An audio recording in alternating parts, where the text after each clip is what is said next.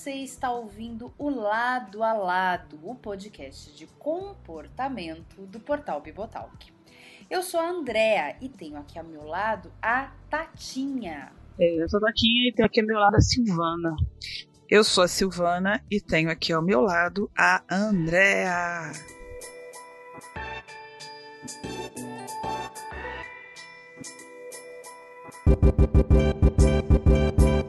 Ninguém pode negar que vivemos em uma sociedade que tem horror à gordura e também que nunca estivemos tão gordos. Atualmente, o Brasil gasta 1 bilhão e 100 milhões de reais em consultas e tratamentos contra a obesidade, mas aparentemente isso não está funcionando desde que as caravelas dos portugueses e dos espanhóis aportaram no Novo Mundo, descobrindo a maravilha do sabor da batata, do chocolate e do açúcar. O Ocidente nunca mais foi o mesmo, bem como as curvas de seus moradores. Entre o século XVI e XVIII, a gordura corporal se tornou símbolo de beleza e de riqueza, já que antes disso o sabor doce do açúcar era raro e tratado somente como um luxuoso remédio.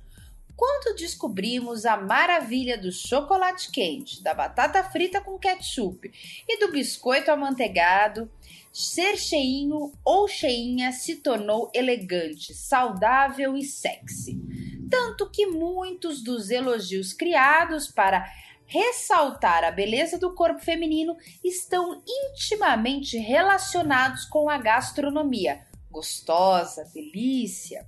Aqui no Brasil, Durante o período do Império, visitantes estrangeiros se apavoraram e documentaram como as brasileiras eram mais pesadas que as europeias, por conta da facilidade do acesso a açúcar de cana em nossas terras, bem como sedentárias e indolentes, uma clara sequela da escravidão. Somente na virada do século XIX para o XX, os médicos se tornaram mais exigentes quanto à necessidade de redução à ingestão de gordura de porco, cremes e açúcares, além de fazer esportes e ter uma vida ativa para cuidar do corpo e da mente. Bem, isso parece bem simples, mas aí chegou 1965, criaram os fast foods, depois o controle remoto e por fim Uber. Agora nos querem mais magros do que nunca. Difícil, hein? Precisamos ser magros? Ou isso é apenas uma exigência de uma sociedade patriarcal, ocidental, opressora, interessada em vender mais e mais roupas com menos tecidos? Essa e outras respostas você encontra aqui, no lado a lado.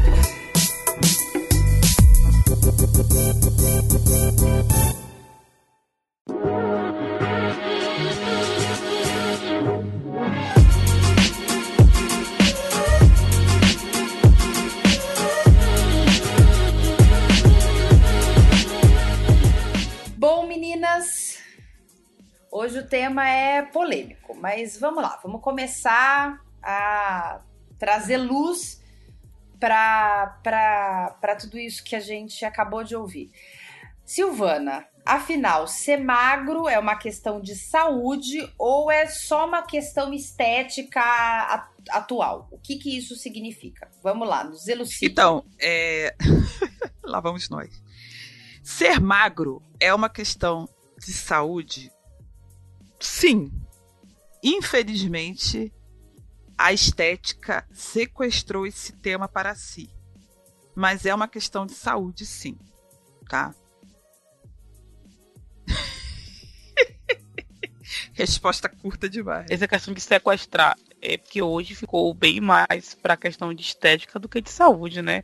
Que antigamente eles falavam assim, ai, tá gordo demais, a questão de saúde. Hoje em dia, tá gordo demais, virou tipo, nossa, seu corpo já não é legal, seu corpo não é perfeito. E virou tipo um xingamento, né? Então, ser gordo não é mais uma característica de alguém, é um xingamento que a gente tem, que as pessoas têm usado para abater e abalar a outra. E é um caso bem complicadinho mesmo, né? De coisas que era de saúde virou de estética. E, e, de certa maneira, a pessoa magra, né, que tem algum problema de saúde, ela sofre menos pressão do que a pessoa que tem Obesidade também o tem, isso é um fato. Né? Pessoas magras com colesterol. Ai, que absurdo. Como assim você tem colesterol? Pessoas gordas que têm colesterol alto, né? Nossa, isso é porque você está acima do peso, não é assim? É. Isso, isso é verdade. Agora, é, que é uma questão. Emagrecer pode ser uma questão de saúde? Pode. Né? Agora, o ponto é: todo mundo que está. Todo mundo no mundo deve ser magro? Eu acho que essa é a pergunta de um bilhão de dólares, né? Todo mundo no planeta tem que ser magro, né? A magreza deve ser um objetivo a ser perseguido pela humanidade. Eu acho que é esse que é o ponto que a gente deve pensar. Mas é, o uso estético da questão da obesidade é um sequestro a uma questão de saúde. Isso, mas, mas isso, é isso movimenta que... o mercado. Meninas, olha só, vocês... isso movimenta o mercado e gera dinheiro pra caramba. Bom, então é. a gente já entendeu que eventualmente pode ser necessário que você emagreça por uma questão de saúde. Mas vamos lá. Existe uma faixa de normalidade para o nosso peso? É, o IMC que a gente vê aí, né, sendo propagado vários lugares, a gente aprende o cálculo na revista, na escola, vê no Google. Ele é uma, uma, uma medida confiável? Existem outras medidas? Explica um pouco isso para gente, Silvana. Então, gente, existe uma normalidade. Bem, o peso, assim como a altura, o IMC e tudo mais, eles são medidas de avaliação da massa corporal dos indivíduos. Como toda medida, ela tem prós e contras. Elas nem todas as nem todos os os é, nem todos os indivíduos né, vão ter é, ma, é, mesmo medidas de peso mesmas medidas de altura ou IMCs semelhantes e vão ter medidas de massa corporal iguais. Então, na verdade, a avaliação do peso passa pelo IMC, mas não é exclusiva dele. Esse que é um ponto. É, quais são as medidas de massa corporal? Vamos lá, vamos falar quais são e a gente vai enumerar uma a uma e explicar rapidamente né, que, o que cada uma delas vai identificar. O peso, ele é uma medida grosseira da sua massa corporal. Mas nós temos pessoas de diferentes alturas e de pesos iguais. E pessoas que você olhando, você vai ver pessoas completamente diferentes. Vocês concordam comigo? Então, o índice de massa corporal, ele é uma medida que foi criada para tentar, tentar eliminar um pouco a distorção que o peso e a altura sozinhos criam. E dá uma ideia, um indicador da massa corporal do adulto. Qual é a vantagem do IMC e por que ele se tornou tão popular? Porque ele é um, é um índice de fácil obtenção. Basta você ter uma fita métrica ou uma régua e uma balança. Você vai e faz a continha.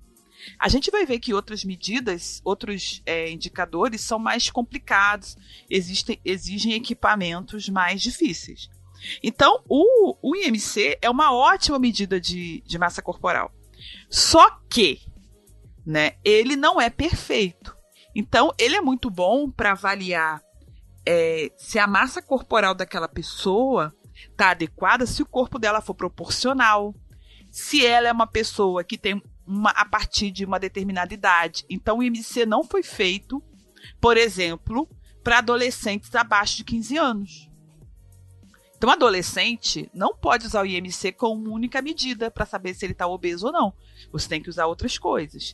E além disso, você pode ter duas pessoas com o mesmo IMC, porém, uma vai estar extremamente musculosa, né, com o corpo muito forte, né, muito cheinho, mas cheinho de músculo, e vai ter outra pessoa que vai estar obesa e com alto risco cardiovascular e com IMCs semelhantes. Então, o índice de massa corporal, ele não é a melhor medida, ele não deve ser usado isoladamente. Porém, ele é um é, índice que ele é muito usado, por exemplo, para fazer a classificação se a pessoa está com peso normal, com sobrepeso, com obesidade. E a obesidade é classificada em grau 1, 2 e 3. A obesidade grau 3, que é o IMC acima de 40, é considerada mórbida. Esse nome, ele é um nome consagrado no linguajar médico, não é um termo chulo, é um termo técnico. A obesidade, a obesidade é chamada obesidade mórbida porque é um índice de massa corporal a partir do qual o risco de é, infarto, derrame, é, perda de membros por amputação, é, doenças, né, câncer, aumenta muito em relação a uma população com IMC normal. Agora, ah, então todo mundo que tem IMC acima de 40 vai morrer. Não, porque isso é uma medida populacional. A gente sabe que em todo grau vai ser, a gente vai ter um grupinho, né, que está fora dessa margem. Pessoas que às vezes são muito gordinhas e são saudáveis, e pessoas que às vezes são muito magrinhas e são saudáveis. Você vai ter isso. Mas se você quiser olhar como um todo, as pessoas que são muito magrinhas ou muito gordinhas estão sob o maior risco de terem problemas. Todo mundo que está em risco vai ter problema? Não. A gente sabe que o risco é apenas maior. Tá, Silvana, mas você falou que o IMC não é a única medida. Então, uma outra coisa que a gente pode usar é avaliar o percentual de gordura corporal total. Porque o percentual de gordura corporal, ele é um indicador de risco cardiovascular. Então, por exemplo, é... uma coisa que a gente faz, quando eu ia para academia antigamente, outrora, quando o mundo era jovem, eu ia muito é, pro, pro... chegava, né, e e o educador físico fazia o quê?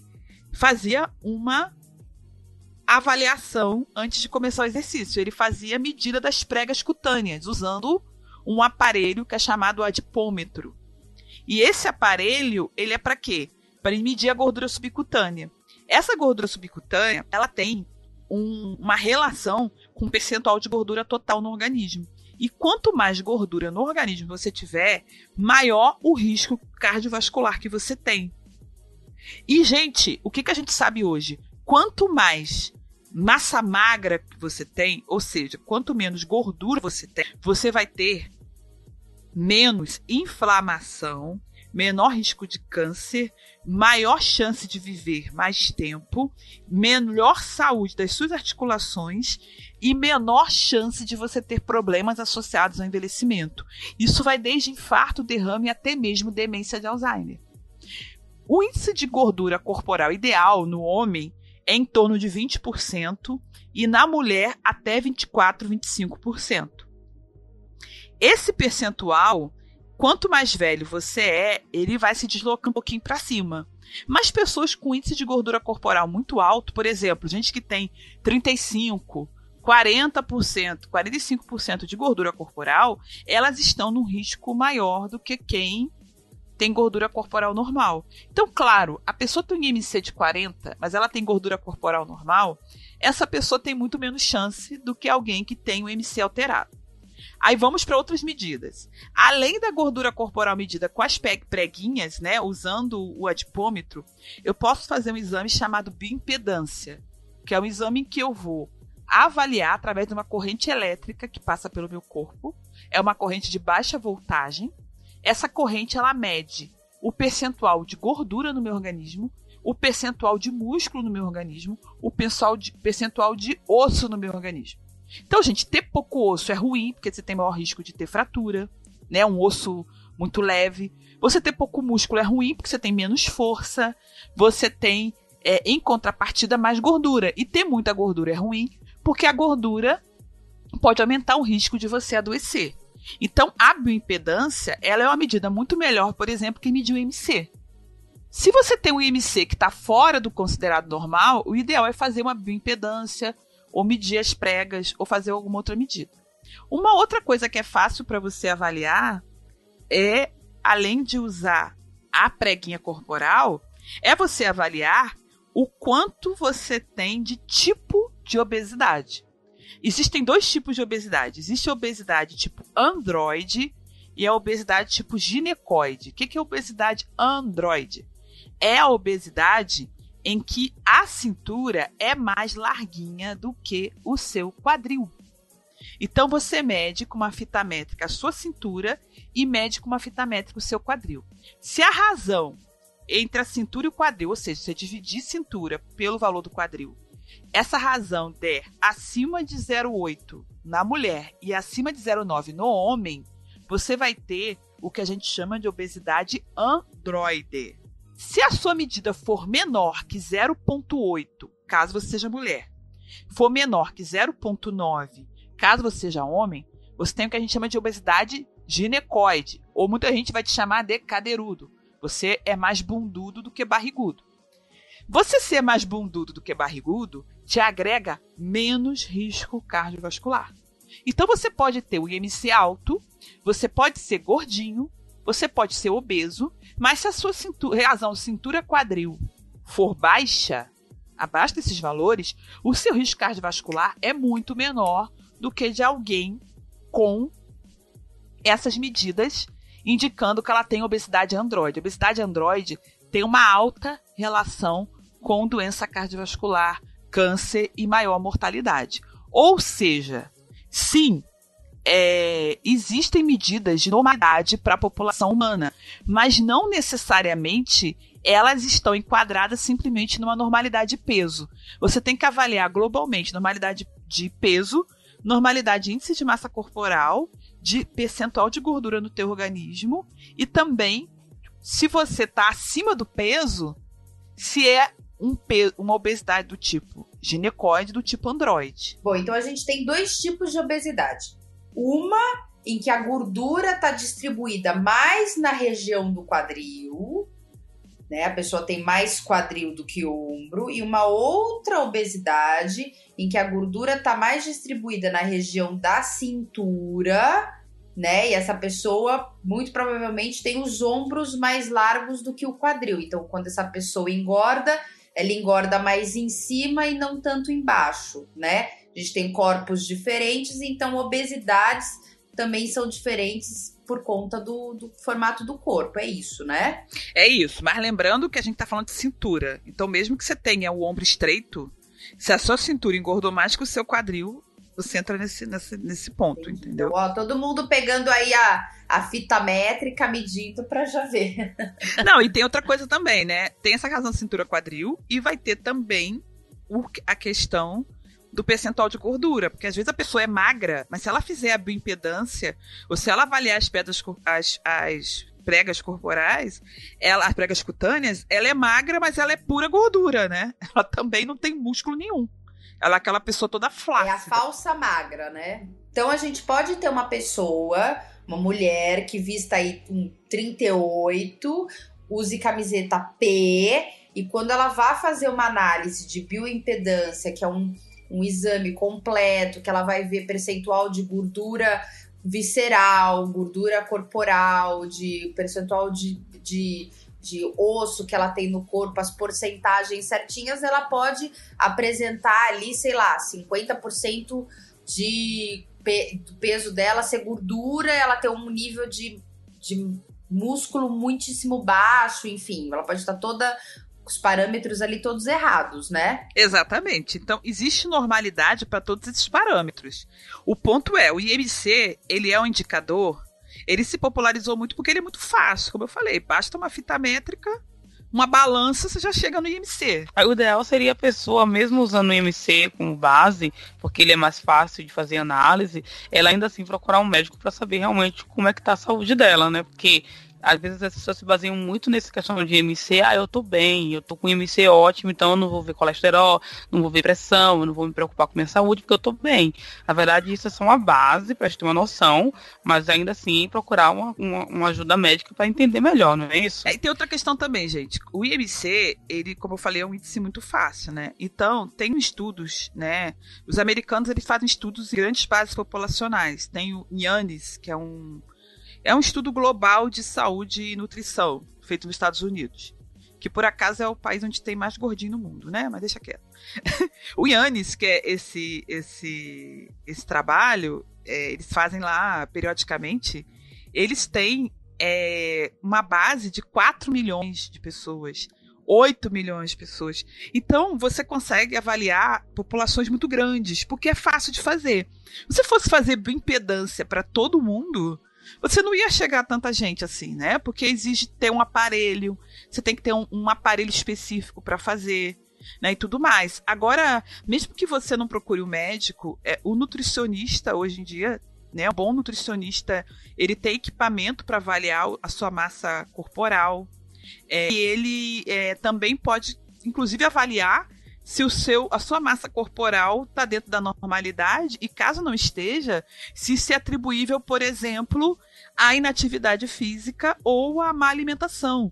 A vida da pessoa está com esses parâmetros fora, mas ela vai dizer assim: olha, isso é da sua constituição física, da sua genética, porque você, em termos de alimentação, você faz uma alimentação considerada né, adequada para uma pessoa da espécie humana.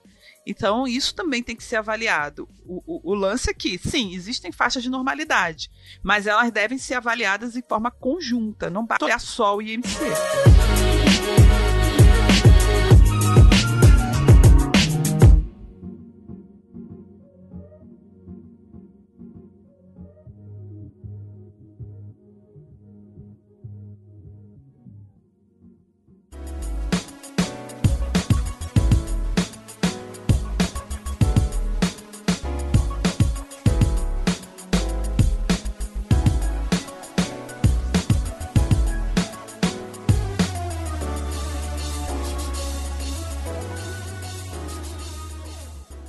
Agora, uma questão que eu estava pensando aqui é o seguinte: é, entrando nessa questão de normal e anormal, tá?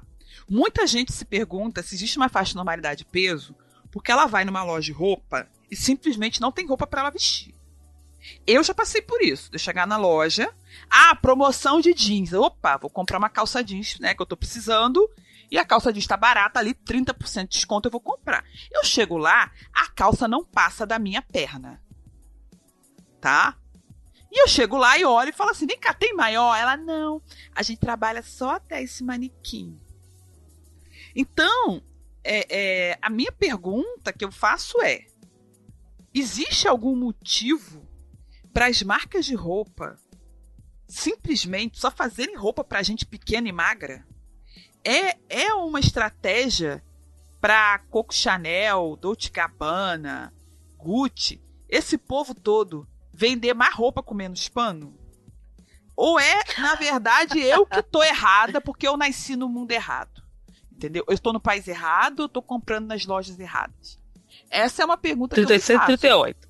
Que eu já passei por isso várias vezes na loja e a roupa não entrar. Esses dias, minha mãe voltou de Ouro Preto e falou assim: Silvana trouxe uma calça para você, uma calça que tá na moda, não sei o quê.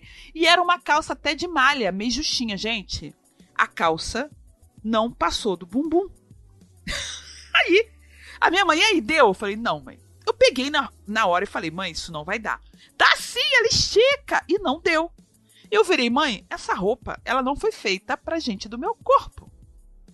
Não foi feita. Isso aí. Agora, isso é. Mas a calça era tamanho único também, né? Então, foi um erro da, do cara da confecção que fez aquele tecido porque ele deveria ter feito um tecido com mais elastano para esticar mais. Foi um erro da pessoa que fez a, a, a, calça, porque ela deveria ter feito um tamanho único e um tamanho plus único. Ou ela deveria. Ou assim, na verdade, sou eu que deveria estar tá, né, com menos bumbum para caber na calça. Tan, tan, tan, tan. Isso daí também é uma pergunta de um milhão de dólares, né? Vou voltar um pouquinho no tempo para esclarecer isso um pouco aí para vocês. Primeira coisa, a gente tem que pensar que o fato da gente ir numa loja de roupa e comprar uma roupa que já tá pronta, cortada ali, que a gente pega, veste e sai da loja com a roupa no corpo, se a gente quiser, que é o conceito de fast fashion, de moda rápida, ele é um conceito muito novo, ele não tem nem 100 anos é, há um pouco mais de 100 anos atrás, para a gente se vestir, a gente tinha aqui numa loja de tecidos, comprar o tecido, escolher o modelo da roupa que a gente queria fazer, ou a gente mesmo costurava, ou a gente levava na costureira. Quando a gente faz a nossa própria roupa, a gente faz a roupa para as nossas medidas, né? Então, quem tem mais ombro faz é, mais larga nos ombros e mais curta na, no bumbum. Quem tem mais bumbum faz mais larga no bumbum e mais curta nos ombros. Você faz a roupa para o seu corpo. Quando a gente começa a ter roupas sendo produzidas em escala, há a necessidade de criar uma padronização. Então as marcas vão criando né, o PMG, como também vão criando as numerações das roupas, né? A calça 42, a 44, a 38, a 36 e a 32 que a gente tem hoje em dia. Essa numeração existe sim uma tabela é, que você tem, que a quem tem tantos centímetros de quadril estaria enquadrado numa calça 42. Mas a bem da verdade é que a gente sabe que esses números, que são mais uma, uma orientação para a gente já chegar na loja e pedir para o vendedor, ah, eu quero uma calça 42, eu quero uma calça 44, muitas vezes são usados de uma forma meio estranha pelas lojas. A gente sabe que existem marcas que, quando vão fazer as suas coleções, falam que a sua grade veste de, sei lá, de 34 a 44. Então você fala, olha que legal, 10 números, ela veste, né, cinco numerações diferentes. Aí olha que legal, vários tipos de corpos. Só que a mulher que veste 44 chega nessa loja, veste o shortinho e o shortinho não sobe na coxa. Por quê? Porque aquele 44 que tá na etiqueta, na verdade, na verdade, ele é um 42. Ela é uma peça que estrategicamente é feita menor. Por quê? Porque aquela marca não quer vender roupa pra gente assim que veste mais do que 44, que está acima do peso. Aquela marca não quer a roupa dela circulando por aí com pessoas acima do peso. Isso é um ponto. Isso é um ponto que existe. Então, muitas vezes é uma estratégia de marketing mesmo. Ai, olha, vou colocar essa roupa, né, numa numeração um pouquinho mais apertada. Outra coisa que também acontece é quando a marca quer abraçar um número maior de mulheres, é, por exemplo, fazer uma calça 42 que veste uma mulher 44. Então a mulher chega na loja, a vendedora fala assim para ela: "Olha, mas a nossa modelagem é um pouquinho mais ampla". Então a mulher vai lá fala: ah, "Qual que é a sua numeração?". Ela fala: "Ah, 42". A vendedora desce com uma calça 40. Ela fala 40, mas não vai entrar em mim. Ela fala: "Ah, entra sim, porque aqui a numeração é mais ampla". A mulher vai e veste Pronto, vestiu uma calça 40. O sonho dela se realizou. Ela fica tão feliz que ela vai e compra aquela peça. Ela tá comprando uma peça que a medição da peça é 42, mas a etiqueta tá 40.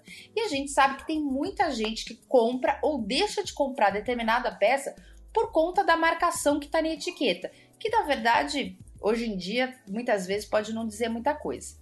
Ainda sobre essa questão de roupas, a gente tem uma outra dificuldade.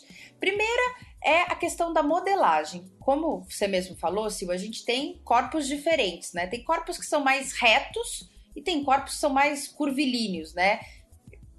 Na minha área de atuação, a gente, a gente diz que são corpos retilíneos e curvilíneos. O retilíneo é aquele que tem ombros mais largos e quadril é, mais, mais justo, e o curvilíneo é aquele que tem o quadril mais largo e os ombros mais justos. Enfim, se você pega uma peça de roupa, uma calça jeans, um exemplo fácil, todo mundo tem no seu guarda-roupa uma calça jeans. Você pega uma calça jeans e você faz a plotagem, você na hora que você está na fábrica, você está fazendo a calça que vai ser modelo para todas as outras calças, aquela a peça, o piloto, a peça piloto. Você está pilotando aquela peça numa modelo que tem curvas essa peça vai vestir, logicamente, melhor mulheres que têm um corpo similar, que têm um corpo mais curvilíneo. Se você modela essa peça num corpo mais reto, mais retilíneo, essa peça vai vestir melhor corpos mais retilíneos.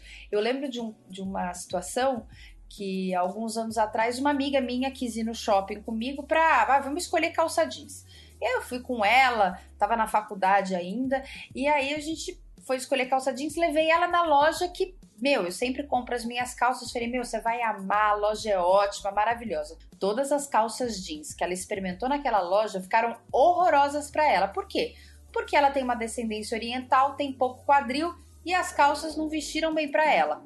Aí a gente pegou e foi numa outra loja que tinham calças que, meu, eu já tinha experimentado e nunca tinham ficado bem para mim. E para minha surpresa, as calças ficaram ótimas para essa minha amiga, por quê? Aqui, muito provavelmente aquelas calças foram plotadas, foram pilotadas, né, foram feitos os seus modelos em corpos mais retos. Ainda pensando nessa questão de moda e de roupa, né? Muitas vezes a gente vê hoje as marcas, as lojas, grandes magazines e, e, e, e outras marcas fazendo coleções plus size. Aí a gente pode pensar, mas que absurdo, essas marcas estão fazendo coleções separadas, eles têm que estender a grade. Aí a gente cai em dois problemas. O primeiro problema é da modelagem. A modelagem de uma calça jeans para uma mulher que usa, sei lá, 40, ela é completamente diferente da modelagem de uma calça jeans para uma mulher que veste sei lá, 50. Porque a mulher que veste 50, ela já tem um pouco mais de barriga, a calça jeans tem que pensar nisso. A gente tem hoje em dia marcas de calça jeans específicas para mulheres gordas, para mulheres plus size. Então, muito, muito, muitas vezes você só aumentar a grade, pegar aquele, aquele modelo e aumentando de 2 ou de 4 centímetros e aumentando essa peça, você não vai conseguir uma peça perfeita, você não vai conseguir um 60 perfeito, você não vai conseguir um 52 perfeito. Então, muitas vezes, no meio desse caminho, você tem que modelar essa peça de novo. E também aí entra a questão dos insumos, você precisa ter, enfim, uma, um tecido que seja mais resistente, que, no, que não, não, não tenha tanto atrito entre as coxas, ou que se tem esse atrito, que o tecido aguente esse atrito. Você tem é, proporções do corpo que são diferentes, você tem que pensar que essa pessoa pode ter barriga, enfim. Tem outras questões aí envolvidas, não é só a marca que não quer uh, que você vista aquela peça. Então é uma questão muito complicada, mas as marcas hoje têm ficado mais atentas em relação a isso. Realmente um padrão para poder é, abranger todo mundo. Só que também tem a questão de que as marcas têm roupas que vai até um determinado número. Entendeu? Tipo, independente da padronização, a roupa vai de 32 até o 42. Não vai para 44, 48, 56, 54, sei lá. É tipo como se a partir do 44 as mulheres não existissem mais. Entendeu? Isso é, eu acho que o, o, problema maior é essa questão. É, as mulheres que a partir de 44 elas são invisíveis para algumas determinadas marcas, marcas como alta, alta costura, por exemplo, elas fazem roupa para mulheres gordinhas. Por que não fazer? Entendeu? Por que não padronizar, tipo, 48, eu vou fazer 48 para determinadas mulheres, eu vou fazer 54? Por que não fazem? Essa é uma questão interessante de analisar, né? Existe uma loja de ter, né, uma loja de roupas onde eu moro, que eu não vou falar o nome, porque não quer, não quer patrocinar o lado a lado, eu não vou botar nome. Entendeu? É, que eu vou e tem uma ala enorme plus size. Inclusive hoje eu entrei lá, tinha um encarte só de roupa plus size, de lingerie, a moda praia e roupa para ir passear no verão. Maravilhoso. Só que muitas vezes eu olho na vitrine e vejo lá um determinado modelo e falo assim: puxa, que legal, eu quero usar aquela camiseta. E aí eu entro na loja. E é muito engraçado porque eu vou lá na, onde está tal camiseta e só tem até o 44. Entendeu? Aí eu falo assim: ah, essa. Eu... Não, mas eu queria a 46. Aí a pessoa fala assim: não, mas 46 é lá. Aí tem uma lá que só tem vestido de pala. Entendeu? Então, às vezes, tem essa questão também. Às vezes a loja até faz é, modelos plus size, só que ela faz roupas completamente diferentes para os dois públicos. Só para entender, se essa, essa blusinha 46 que você pediu, ela tava ali na ala plus size, né? Você olhou na vitrine plus size. Não, o que eu tô dizendo é o seguinte: a vitrine da loja de frente para a rua tem lá os manequins magrinhos com as suas roupinhas, né? Que o manequim da loja ali é 36. E você olha e fala assim: puxa, eu quero aquela roupa. E você sabe que é uma loja que tem uma ala plus size. Aí você pensa assim, bem, deve ter esse modelo aí 36, 38, 40, 42, 44, 46, 48, 50. Só que quando você entra na loja, o tal modelinho que está lá fora só tem até o 44. Na ala plus size, você vai ter o quê? Camisão, vestidinho de pala, entendeu? A chamada roupinha de gorda. Então, não é só uma questão da modelagem da roupa. Às vezes, a roupa desenhada para a pessoa mais magra é diferente da roupa desenhada para a pessoa mais gordinha, entendeu? E você pode Isso, dentro da loja, mesmo. você dentro da loja uma, uma ala plus size, mas essa ala plus size, ela não é uma ala que atende o desejo daquela mulher que gostaria de vestir aquela camiseta que ela viu lá fora na modelo que tava na vitrine. E eu tô falando de, não... falando de números, tipo, pequeno, não tô falando de números exagerados, 60, tô falando de números 44, 46, que é o tipo de mulher que é mulher voluptuosa hoje. Não tô falando de gente muito obesa, tô falando de gente. Eu, eu e você, por exemplo. A gente, nós, nós aqui, a gente pode estar de 40, 46, a gente não tá acima do peso exagerado, mas a gente não encontra mais roupa, porque às vezes tem um pouco de bumbum, um pouco de seios, e às vezes não encontra mais. Porque a roupa foi feita para, como você falou, Silvana, pra mãe manequins, para cabide. É aquela roupa que dá em que tem cintura muito fina, que tem perna muito fina, e não é o corpo padrão de brasileira, que são mulheres que têm um corpo um pouco mais exageradozinho, sabe? Essa é, é a questão. Exatamente. E antes da. Eu só quero dar meu testemunho também. tem, uma rua, tem uma rua aqui em Niterói, que é uma rua bem badalada, que tem um monte de loja é, de, de grife. E que assim, tem determinadas lojas que eu nem entro, porque a gente sabe que não vai encontrar roupa ali para quem tem manequim acima do 44, entendeu? Não vai achar. Porque ali você é, olha pela, pela, pela roupa no cabide, entendeu? Você olha ali e fala assim, aqui não tem. E parece realmente que há uma uma uma questão de dizer que faz roupa pra gente magra, entendeu? Agora a minha pergunta é: se eu fosse uma pessoa, por exemplo, de um metro e, e meio e só existisse roupa pra gente alta, né, pra gente acima de 1,70m, eu não gostaria, por exemplo, que as pessoas de 1,70m ficassem frequentando as lojas sem falar nada. Por que, que as pessoas magras que frequentam essa loja fecham os olhos para essa questão?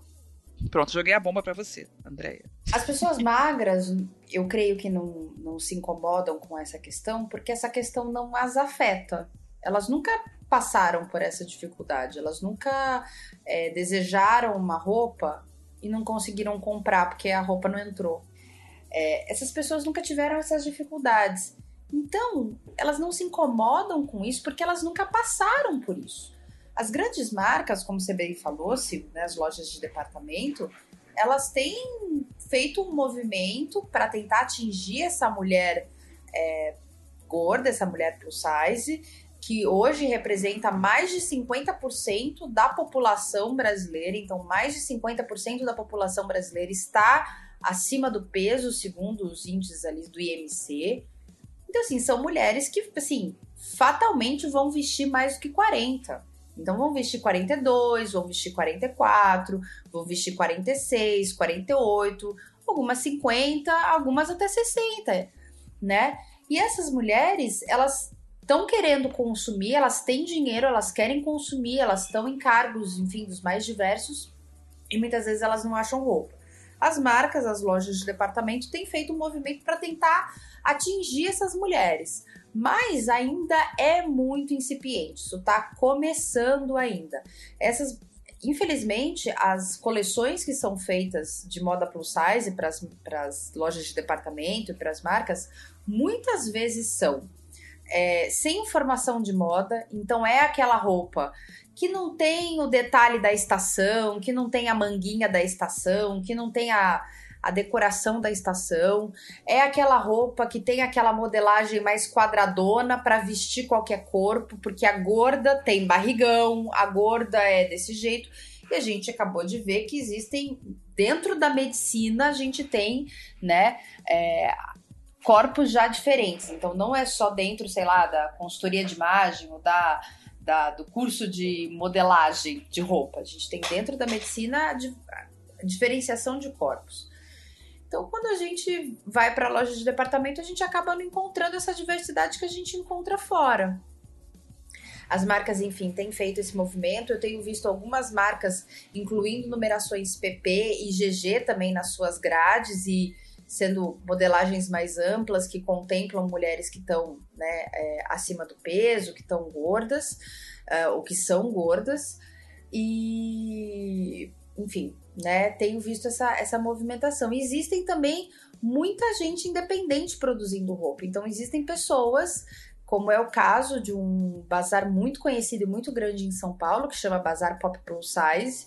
Ele começou porque uma jornalista nascida no, em Santos, a Flávia Durante, tinha comprado alguns biquínis, uh, enfim, para ela usar, ela comprou um lote e falou: Meu Deus, eu preciso vender esse lote agora, o que, que eu faço? Bom, para vender aquele lote de biquínis que ela tinha comprado, ela foi fazer um bazar, chamou uma outra amiga que também vendiam roupas para mulheres gordas, roupas plus size, e começou ali um pequeno movimento. Esse movimento foi crescendo, crescendo, crescendo. Hoje, o bazar Pop Plus Size, né, o Pop Plus, ele é o maior bazar plus size do, do Brasil, quem sabe da América Latina, reúne diversas marcas e muitas das marcas começaram pela necessidade dos seus próprios estilistas, dos seus próprios criadores.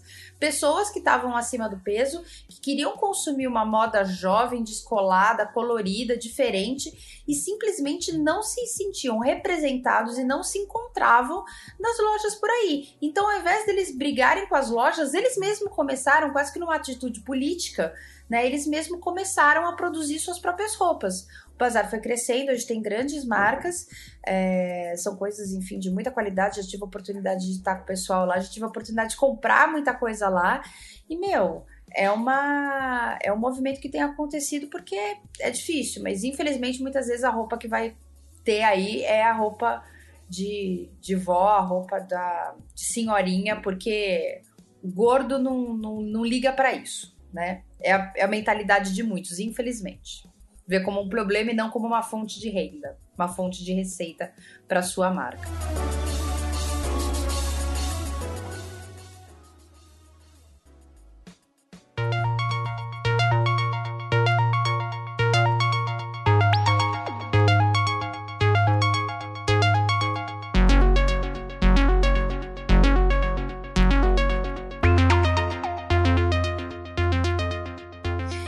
Olha, gente, nesse bazar aí no Pop Plus, muitas vezes eles falam de gordofobia. Eu vejo muitos produtores falando sobre isso, né? E a gordofobia a gente sabe, né? A discriminação com as pessoas que não se quadram numa determinada faixa de peso, né? Que é imposta pela sociedade.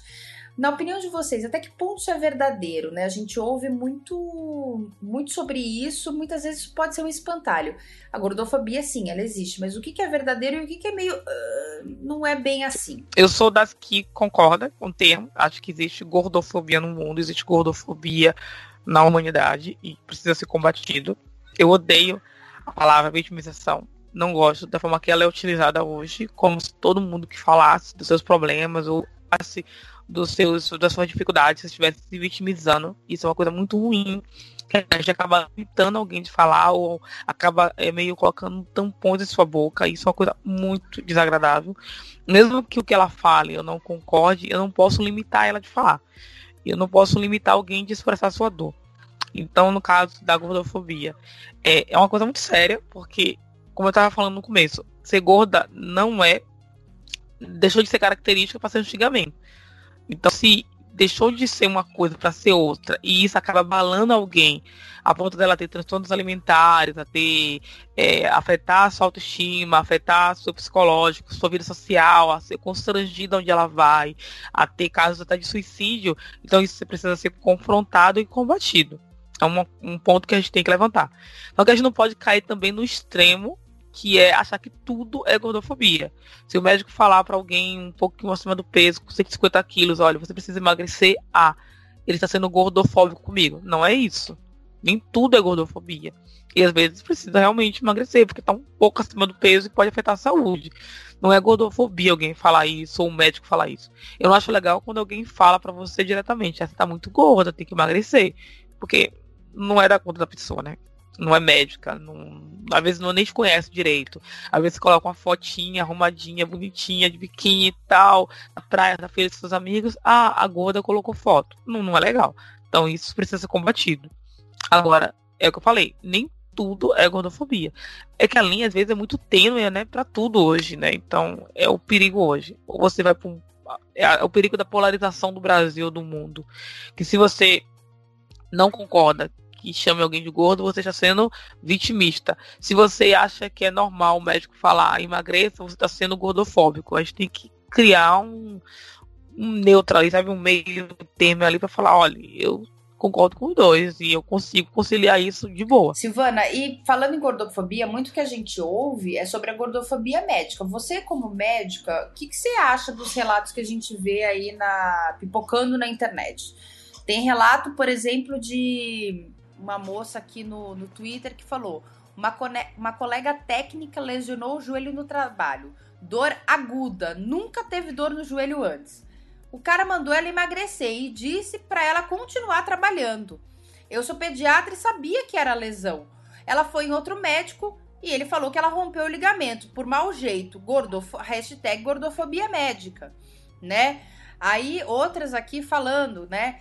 Tava lendo a, a, hashtag gordofobia médica e queria contar um negócio aqui. Sou chamada de gorda em duas situações, pela minha mãe e pelos médicos. Eu não sou magra, mas dizer que todos os meus problemas vêm do IMC é um dos motivos que faz a gente perder a vontade de marcar consulta. O que essas pessoas alegam é que vão ao médico e o médico fala que a pessoa, ah, você tá com dor na barriga, você precisa emagrecer. Ah, você tá com dor no joelho, você precisa emagrecer tudo, a pessoa primeiro fala, pede para essa pessoa emagrecer e não vai investigar mais a fundo aquele problema que ela tá passando, porque, enfim, a primeira coisa, a primeira característica que ela vê é a questão da, do peso, que a pessoa tá acima do peso, que ela precisa emagrecer. E aí, Silvana, esclareça-nos. É real isso? O que, que você acha? Eu não vou falar do tratamento médico de outros colegas, por outros colegas. Tô brincando, gente, calma. vamos lá. É, vamos por partes, né? Gordofobia existe, né? Assim como existe discriminação contra pessoas de determinadas etnias, discriminação contra estrangeiros, especialmente de outros países da América do Sul que vêm para o Brasil. Né? Brasileiro adora se sentir o, o a filigrana né? do, do, da vida na América do Sul. Se a pessoa não é brasileira, se ela é venezuelana, peruana, boliviana, todo mundo adora usar essas nacionalidades com tom pejorativo. Isso existe. Né? Existem vários tipos de discriminação. Então, a, gordo, a gordofobia é uma delas. A minha crítica né, ao movimento de gordofobia, e desculpem se alguém né, está ouvindo e se sinta discorde de mim, é uma opinião pessoal que não traduz a opinião. Silvana, mas espera lá. Você tem lugar de fala? É, eu acho que sim. Meu Você IMC... tem lugar de fala para falar isso? O meu IMC me permite.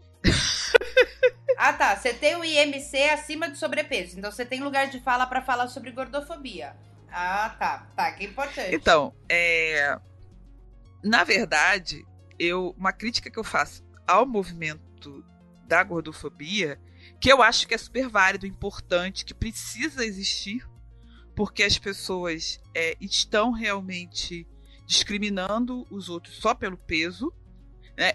Estabelecimentos que não recebem pessoas porque elas são magras, que não atendem pessoas porque elas são ela porque elas não são magras, coisas assim, essas pessoas deveriam receber um boicote da sociedade como um todo, não apenas das pessoas acima do peso. Porque se elas hoje estão discriminando quem é mais gordinho, amanhã elas vão discriminar quem é mais pretinho, ou quem é mais branquinho, ou quem tem cabelo liso, ou quem tem cabelo é, encaracolado. E isso, isso é desumano. Então todas as pessoas deviam ser boicotadas quando elas discriminam pessoas, tratam. O que é discriminar? É tratar como inferior. É tratar como alguém que deveria ser separado da sociedade por conta daquela característica. Então, isso é discriminação. A questão é que nem tudo o que eu vejo as pessoas relatando como gordofobia, eu concordo que seja, tá? Então, o que, que a gente sabe? Por exemplo, existem médicos gordofóbicos e eles não são raros. Existe muito médico gordofóbico. Existe sim muito médico que, por preguiça mental ou até por ruindade, assumem aquela determinada característica como causa para todos os problemas daquela pessoa. Então, por exemplo, a pessoa é tabagista e vai ao médico. E ela fala, por exemplo, que ela dorme mal. Aí o médico, ao invés de chegar para aquela pessoa, perguntar como é que é o padrão de sono dela, ela vira e fala assim: "Ah, o seu problema é que você fuma. Se você não fumasse, você dormiria melhor." A pessoa, tá, mas eu tô aqui porque eu quero saber qual é o problema de sono que eu tenho. Não, isso é, isso é cigarro. Se você parar de fumar, isso não vai melhorar nunca. Então a pessoa, por preguiça mental, ela vai dar logo essa desculpa. Isso acontece muito com peso, com a gordura, com a obesidade. A pessoa chega, né, com dor no joelho. Aqui que o médico fala: "Ah, você é, está com problema no joelho porque você é gordo. Se você emagrecer, seu joelho vai melhorar." Não. Ele tem que examinar esse joelho, ele tem que perguntar quanto tempo, o que está acontecendo e que tipo de movimento que piora, examinar. Se ele fizer toda essa avaliação e ao final ele fala: olha, eu não encontro outra causa que explique esse problema no seu joelho, além do excesso de peso, que nós sabemos cientificamente que agrega uma carga né, naquela articulação. Se ele não encontrar, se ele, se ele não fizer isso, sim, ele vai estar tá dando uma certa é, solução fácil para o problema. Entendeu? Da mesma maneira, né, chega uma pessoa, por exemplo, é, com uma queixa de que tá, sei lá, com náusea, com enjoo. Aí o médico chega a pessoa e fala assim: ah, o seu problema é que você deve comer demais, que você é gordo, você come demais, isso faz mal. Não, ele tem que examinar, ele tem que conversar, saber qual o padrão alimentar daquela pessoa, o que, que ela come, o que ela deixa de comer, embora nós saibamos que né? O excesso de gordura abdominal, ele sim, por aumentar a pressão da barriga sobre o estômago, ele pode deixar a pessoa enjoada, ele pode levar a pessoa a ter azia, ele pode levar a pessoa a ter refluxo. Então tudo vai, primeiro, de como o médico aborda essa pessoa e também de como é, essa, essa informação é comunicada também. Porque ele pode fazer essa avaliação linda e no final virar e falar da maneira mais grossa do mundo ah, você tem que emagrecer porque o seu problema é gordura. E não, ele tem que virar e explicar que sim, há uma relação entre aquele agravo de saúde que a pessoa está tendo e o problema que ele está tendo por conta do excesso de peso. Todo mundo que tem excesso de peso vai ter sobrecarga no joelho? Não necessariamente. Depende da estrutura daquele joelho. Todo mundo que tem sobrecarga de peso vai ter problemas de enjoo, problema de azia? Nem todo mundo. Então, isso também é uma coisa que tem que ser explicada. Mas sim, existe uma agregação de risco. É, outra coisa também que eu acho é que nós vivemos numa sociedade em que todo mundo tem que ser feliz como tá e que nada pode ser é, tocado se a pessoa se sente feliz. Então a pessoa, ela fala assim: ah, eu sou um gordinho feliz, mas ela come quatro pratos de comida em cada refeição. Ela toma dois litros de Coca-Cola por dia. Ela é, consome 5 mil calorias por dia. Aí ela vai ao médico e o médico fala para ela: olha, esse excesso de comida está te fazendo mal. E você sim, você precisa mudar a sua alimentação porque isso está te agregando risco, mesmo que os teus exames estejam normais. Porque nós sabemos que quem come toda essa carga de açúcar, de carboidrato, de gordura, ao longo do tempo vai entupindo suas artérias. Quando o sangue mostrar alguma coisa nos exames, é porque já lascou-se. Aí a pessoa sai do consultório dizendo assim: ah, foi vítima de gordofobia, porque o médico falou para mim que eu ia morrer. Ah, porque o médico disse que eu não posso, que eu tenho que emagrecer. Ah, isso é gordofobia. Não, isso é uma informação de uma comunicação de uma realidade científica. Agora, é claro, ninguém é obrigado a parar de comer seus cinco pratos em cada refeição. Ninguém é obrigado a parar de tomar Coca-Cola, os seus dois litros por dia. Agora, a gente tem que saber que essas coisas têm consequências futuras. E isso é obrigação dos profissionais de saúde, não só médicos, como enfermeiros, fisioterapeutas, é, psicólogos, psiquiatras, qualquer profissional da área de saúde, é obrigação dele dar essa informação, claro que de forma ética, de forma educada e de forma que leve a pessoa a uma informação para tomada de uma decisão correta e não para meter medo, falar em castigo, né? Então essa pessoa anos depois chega vítima de um AVC, vítima de um infarto. Aqui que ela ouve: "Ah, tá vendo? Isso aí foi a comida que você comeu. Ah, eu avisei, eu disse que se acontecer agora, aguenta. Isso não é ético, isso não é correto, isso não é adequado. Gente, tô ouvindo aí seu relato, Silvana, e queria compartilhar com os ouvintes o, o meu testemunho também. É, eu já cheguei a pesar 101 quilos. Eu engordei Uh, no, num primeiro momento, muito naturalmente, eu estava tendo uma alimentação que não era saudável. Eu não estava fazendo cinco refeições por dia, eu não fazia nem três refeições por dia direito. Eu basicamente comia qualquer coisa na hora do almoço na hora do café da manhã, comi um almojanta, né, ali no meio do dia e estava certo, beliscava muito durante o dia e fui pouco a pouco engordando. É... Nesse meio de caminho, eu acabei é, tendo que fazer um tratamento médico e durante esse tratamento eu descobri que o remédio que eu tomava mexia com os hormônios da tireoide. Então, além do remédio me dar mais fome, eu tinha uma fome, assim, meia hora depois que eu tomava o remédio, que era intensa. Eu, o remédio também facilitava o ganho de peso. Não teve como. Eu, muito rapidamente, engordei 15 quilos, é, 15, 20 quilos, e, cara, foi desesperador. Eu não via, não conseguia mais vestir as roupas que eu tinha no meu guarda-roupa. Eu uh, fui perdendo meu guarda-roupa, enfim, fui comprando novas roupas. E foi um momento difícil, porque por mais que eu até conseguisse comprar algumas roupas, e mesmo que fossem roupas que eu comprasse é, em feiras especializadas, enfim, em moda plus size, com marcas é, descoladas né, do meio plus size, ainda eram peças que não refletiam quem eu era, eu ainda não me via no espelho do jeito que eu gostaria, mas enfim, né? Pelo menos estava vestindo alguma coisa.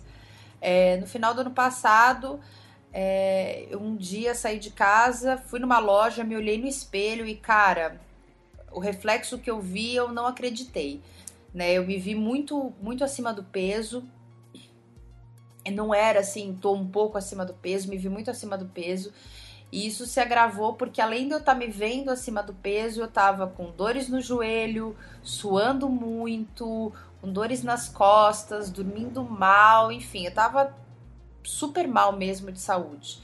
Eu iniciei então, é, um pouco tempo depois, um processo de emagrecimento é, que, que tinha uma dieta com acompanhamento de nutricionista, enfim, algumas é, algum uso de suplementação, outras é, estratégias ali para que eu conseguisse perder peso. E eu já consegui perder 20 quilos. Quando eu iniciei esse processo, eu estava com 97 quilos, hoje eu tô com 77 quilos. É, eu chorei muitas vezes é, conseguindo vestir peças que eu não conseguia. É, foi muito bom ter reconquistado algumas peças do meu guarda-roupa. Hoje tenho várias peças para doação, peças que eu vou vender. E mas cara, assim, passei por tudo isso, assim, passei por essa é, por essa dificuldade de achar peça, por, a, por sentar no, no banco de obeso do ônibus ou do metrô, é, de pessoas darem o um lugar para mim ou de me chamarem de grávida. Isso aconteceu três vezes, né? Das pessoas acharem que eu tava grávida e não, eu não tava grávida, eu tava gorda. É, mas o que, eu, que foi mais importante é que durante esse processo de emagrecimento eu fui me descobrindo viciada em algumas coisas. Eu fui me descobrindo viciada em açúcar, eu fui me descobrindo viciada em refrigerante, é, no primeiro mês desse processo, eu não conseguia uma semana ficar sem comer fast food, porque a minha alimentação tinha basicamente virado fast food. É, Coca-Cola, eu não conseguia ficar sem tomar Coca-Cola, eu tinha que tomar todo dia, toda hora. Hoje eu já substituí a Coca-Cola pela água com gás. É, eu comia muita, muita comida processada, porque era uma comida mais fácil de fazer, era mais fácil de consumir. E fazendo essa reeducação alimentar, esse processo, eu descobri que comida processada, pelo contrário, ele é um, uma comida assim que não te traz muitos malefícios, né? É, mais interessante você comer, comer comidas minimamente processadas, enfim, uma, uma fruta, um, um arroz, enfim, outros tipos de comida. Um documentário que foi muito interessante para eu assistir durante esse período foi um que chama Muito Além do Peso. Esse documentário foi, meu, foi maravilhoso. E nele eu percebi assim o, o, o quanto a, a, questão é muito, realmente, muito além do peso. É, o que eu posso dizer hoje, Andréia 20 quilos mais magra, é que, cara, eu durmo melhor. Eu deito na cama, eu não ronco mais como eu roncava, é, eu não não, enfim, não tenho uma, uma noite de sono cansada, né? Enfim, eu, eu, eu, eu não tenho uma. Eu não, eu deito na cama, eu não acordo cansada, eu acordo realmente descansada, eu não tenho mais as dores nas pernas que eu tinha, as dores no joelho, nas articulações, dores nas costas, eu não fico mais suando um monte, é, enfim, eu minha mobilidade melhorou, eu ganhei mais qualidade de vida. Muito mais do que poder comprar uma calça legging M na Renner, que eu consegui semana passada. Mas eu fatalmente ganhei mais qualidade de vida e tô me sentindo mais confiante.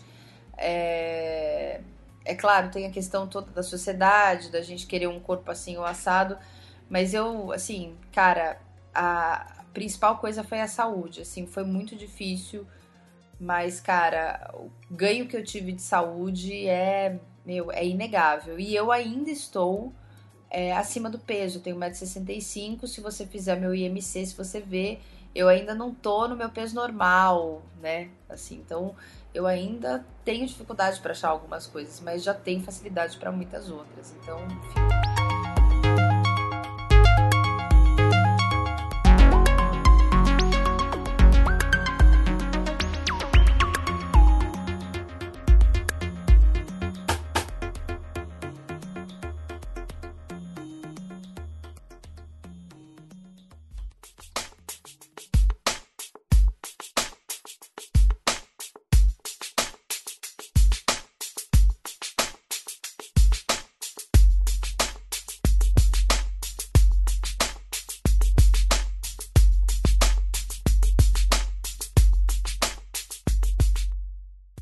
Sabe, né, que crente não fuma, que crente não bebe, mas a gente sabe que crente come que é uma beleza, né? A cantina do final do culto tem sempre aquela coxinha com óleo, né? Tem sempre aquele pastel.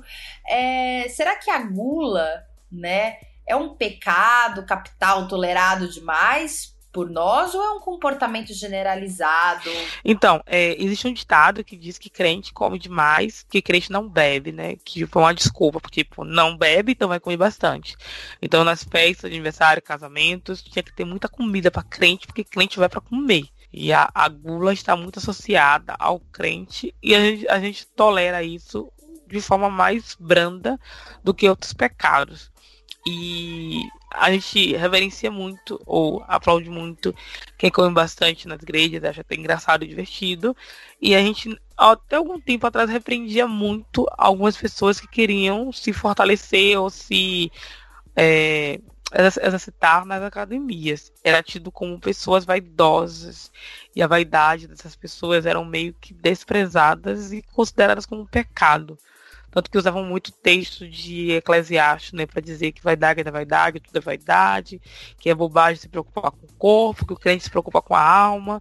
Eu já fui na igreja que o pregador, ele era bem fortinho, fortinho normal, tá? Com uma blusa assim justa no corpo e tal, não tava nada exagerado, mas era uma blusinha que em outra pessoa ficaria folgado, um gordinho ficaria um pouco estufada, mas nele ficou tipo normal. Nossa, a quantidade de coisas que eu ouvi desse homem, só porque ele estava com essa roupa. Mesmo que a palavra dele tenha sido muito boa, mesmo que a conduta dele na igreja tenha sido muito boa, mas os comentários de que era vaidade, que não era um homem crente, que não podia ser crente desse jeito, porque estava malhando, que crente não malha, foi absurda. Então a gente ainda tem um pouquinho dessa questão aí das igrejas de achar que é vaidade as coisas. E a gente exaltar um pouquinho a gula. Que eu acho que é uma falha nossa, sabe? Não que a gente tem que desprezar quem é gordinho, nem nada disso. É questão de desprezar a questão do pecado da gula. Do exagero de comer por ansiedade, de comer como se o mundo fosse acabar, de comer de forma desesperada, sem se preocupar com o templo, que é o nosso corpo, né, o templo do Espírito Santo. E a gente tem essa preocupação às vezes, isso é um pouquinho preocupante. A gente condena muito a questão da bebida, do cigarro, mas a gente faz essa mesma coisa que a bebida e o cigarro faz com outras coisas, né, com gordura, com alimentação desregulada e etc. É, complementando o que a Tatinha falou, é, isso é inegável que dentro das igrejas nós temos uma tensão muito grande com relação à questão da alimentação. É, as igrejas, especialmente as protestantes, condenam todo tipo de vício, mas é muito tolerante com o vício por comida. E algumas das pessoas que são viciadas em comida acabam engordando ou ficando doentes por conta desse vício. E nós somos muito mais condescendentes com isso do que, por exemplo, com alguém que fuma ou do que com alguém que é alcoólatra, né? Até mesmo com alguém que é viciado em pornografia ou em pedofilia, isso vem à tona. É, a nossa forma de ver esses todos esses vícios que não deixam de ser né, frutos da mesma carnalidade, a gente enxerga de uma forma muito mais condescendente. É como se ser é, uma pessoa doente de gula fosse algo menos danoso para a alma do que ser doente de alcoolismo ou doente de é, pedofilia ou pornografia e tudo mais. É, em parte porque aqui que as pessoas dizem, ah, o guloso ele tá fazendo mal só para ele mesmo, então, né, diferente de um pedófilo, diferente, né, de alguém que tá alimentando a indústria, a indústria da pornografia, ou de alguém que tá fumando em casa e tá compartilhando a fumaça, né, com quem mora com ele, o fumante passivo, ou de um alcoólatra que pode pegar um carro e matar alguém no volante. É, é, a gente tem uma tolerância maior com a gula, e sim, há muitas pessoas no meio cristão que estão doentes, que comem demais, que comem de forma desenfreada, e isso é visto como normal, até como engraçado para muita gente. Silvana, quanto é comer normal? Né? Claro que tem os parâmetros diferentes, né? Isso vai variar de cada pessoa.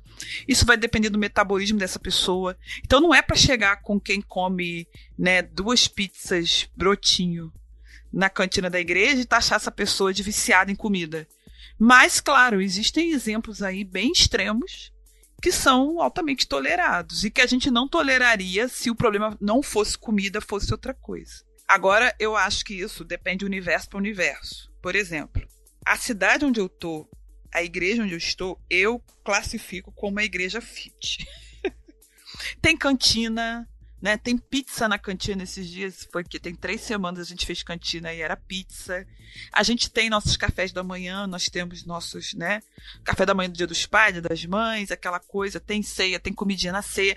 Mas as pessoas aqui têm muita preocupação em comer saudável. Tem muita preocupação. É, quando eu fui para. Quando eu percebo assim, por exemplo, pessoas de fora do Brasil você vai em lugares fora do Brasil, as pessoas estão muito mais preocupadas em comprar uma cinta para esconder a barriguinha do que em emagrecer e fazer exercício para a barriga diminuir. E eu creio que em algumas regiões do Brasil isso acontece. Aqui no Rio de Janeiro, e Niterói tem muito isso, e em Santa Rosa e Caraí tem mais ainda, as pessoas estão muito preocupadas em cuidar do corpo. Não uma questão estética chita, mas uma questão mesmo de saúde. Então, por exemplo, é, na minha igreja tinha grupo de trilha, na minha igreja a galera faz é, atividade física uns com os outros né? Tem aquele negócio do grupo de caminhada, tem a galera que vai pro Pilates com a irmã da igreja, que faz Pilates com algum profissional de educação física que é da igreja. Então eu tô numa bolha do pessoal muito preocupado com a alimentação. Mas eu já fui a igrejas, assim, já fui membro de igrejas em que havia quase uma competição para saber quem comia mais, né? Ou que a, a, a gula era até é, glamourizada. Então a gente tem sim locais em que isso realmente perdeu o controle. Tanto que em Coríntios, né, ele, quando Paulo fala sobre a ceia, ele fala assim: "Nossa, irmãos, vamos controlar aí, que vocês estão vindo para cá e estão comendo desesperadamente, enquanto tem outros que não estão comendo nada". Isso gera uma coisa já de antigamente também, né, que parece que desde sempre os crentes comem desse jeito desesperado. É, e não, e não é comer só a quantidade, né? É não esperar pelos outros, é comer rápido demais. Tem gente. Ah, olha, vou, vou dar um exemplo que eu lembrei de acampamento. Né? A administração no acampamento tá rolando e já tem gente na fila do almoço para não, não, não ficar muito atrás na fila, porque já quer almoçar, que tá com fome, e pede administração porque tá com fome. Que diferença tem nisso e dos coríntios que Paulo descreve no texto. Na minha opinião, nenhuma. Fala, Deus, gente. É isso aí. Tatinha, mais cedo você estava falando, né, da... de um versículo, né, que fala da vaidade das vaidades. Não ter uma vida fit pode ser uma vaidade, mas comer muito também pode ser uma vaidade, porque muita gente é, se envaidece com o fato de, olha só como eu tenho comida, como eu tenho bastante comida, eu posso ter fartura na minha mesa. Então é vaidade dos dois lados. Pode ser tanto vaidade de você ter um corpo mega fit, mega trabalhado, ter uma alimentação saudável e isso acabar virando um deus para você, como você também pode ter uma vaidade de ter uma mesa farta com muitos alimentos, comer bastante, isso também pode ser uma vaidade para você. Mas estou pensando até aqui, mas estou pensando aqui, até que ponto a gente, nós cristãos, como que a gente deve se preocupar com o nosso peso, com os nossos cuidados corporais, com a nossa forma física? Eu já falei minha opinião, mas o que vocês acham que é vaidade? O que vocês acham que é pecado? Quer ver o que eu acho que é vaidade? Quando a pessoa só vai malhar no verão. Ela não malha o ano inteiro. Fala, Jeová! Ô, oh, ano... na cabeça! Mas ela não se preocupa com a saúde o ano inteiro. Aí chega em outubro, vai pra academia malhar porque tem que manter o corpo pro verão. Não é uma questão de saúde aí, é uma questão de estética. É muito claro isso. Que é a questão. A gente até zoa, né? Brincando no Instagram e tal, que as meninas às vezes colocam assim, projeto paniquete, projeto verão, projeto isso e aquilo. Então não é uma questão de saúde, é uma questão de estética. Por que estética? Porque não quer ir pra praia com o corpinho mais cheinho. Então, essa que eu falei da linha tendo entre estética e saúde a linha é bem tênue, mas às vezes dá para conseguir analisar. Se você só vai para academia porque você quer ficar com o corpo em dias naquela época do ano que dá para usar umas roupinhas mais legais, não por causa de saúde, é uma vaidade, é uma vaidade exacerbada, isso precisa ser analisado. Eu, eu acho também que o lance da vaidade, vaidade é aquilo que é vão, né? Aquilo que não traz é, fruto algum é, ou nenhum fruto que seja um fruto que vá render para a vida eterna, né? Aquilo que não agrega tesouros no céu. A gente pensar, né? Expandindo o conceito. Então, por exemplo, é, quando eu pretendo fazer atividade física, porque eu quero ter mais condicionamento físico, e isso vai agregar para ser uma pessoa mais produtiva no meu dia a dia.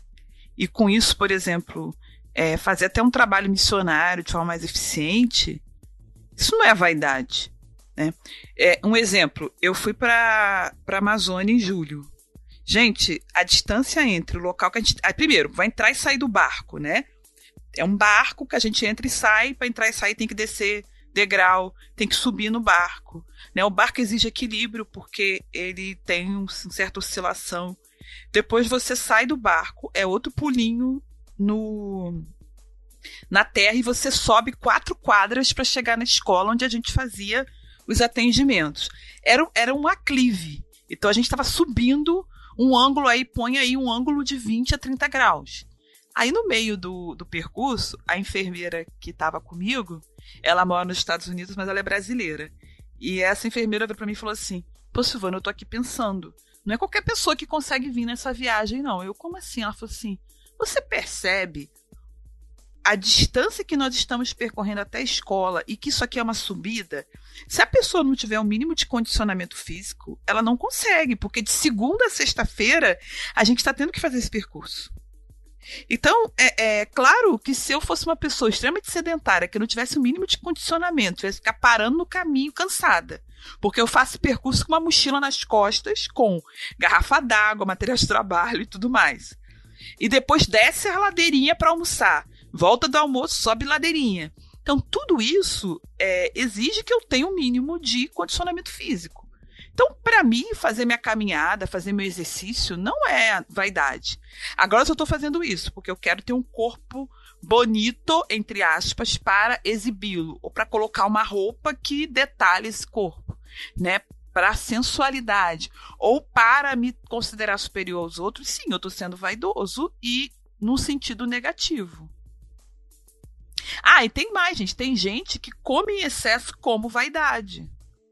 Tem gente que come demais, ou oferece comida demais, ou te estimula a comer demais por vaidade. Exemplo, aquela tiazinha que você vai visitar e fica: come, come, Silvana come, Silvana, e fica enfiando purê de batata no seu prato.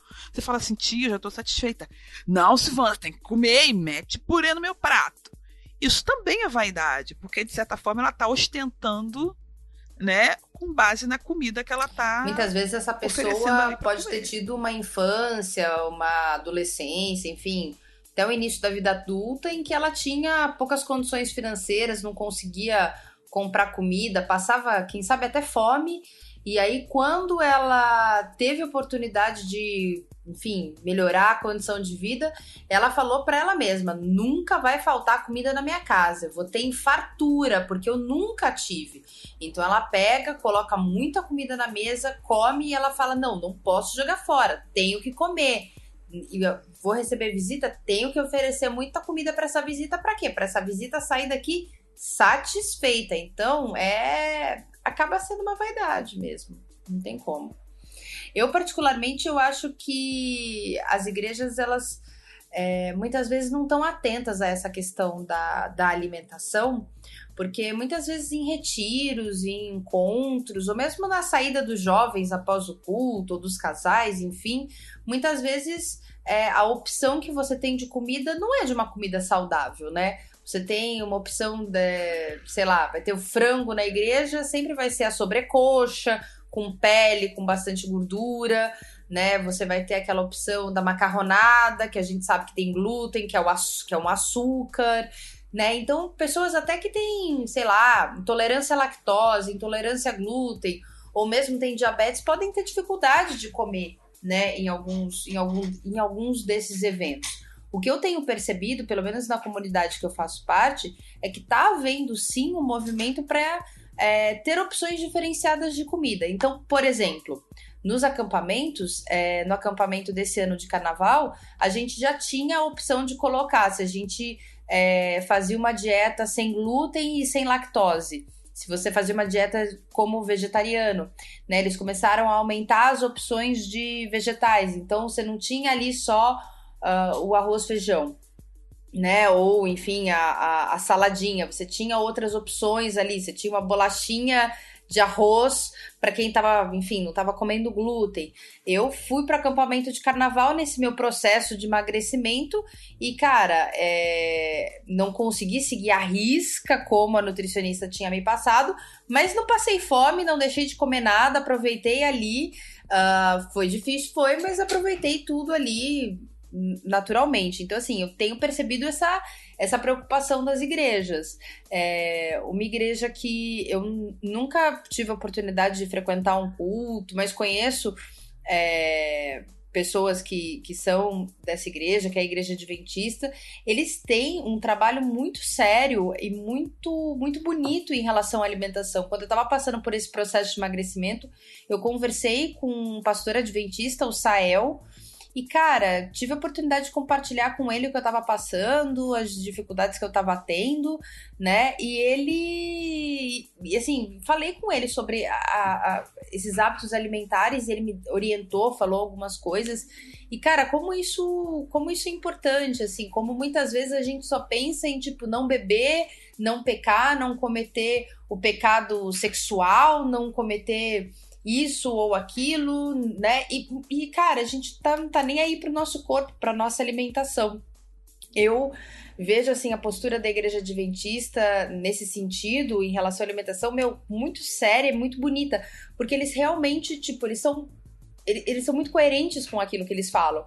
Eles, por exemplo, orientam os seus membros a não beberem café orientam os seus membros a terem uma alimentação saudável, orientam os seus membros a, se possível, serem vegetarianos. Eles não estão lá só falando, ah, não pode comer carne de porco, ah, não sei o quê. Não, eles estão, tipo, orientando a ter uma vida saudável. E, cara, tem o, o, canal da Igreja Adventista, que é o canal Novo Tempo, eles têm programas de culinária ensinando a fazer, sei lá, sorvete natural, né? Coisas uh, orgânicas, né? Você fazer alimentos orgânicos em casa, por exemplo, sorvete orgânico, né?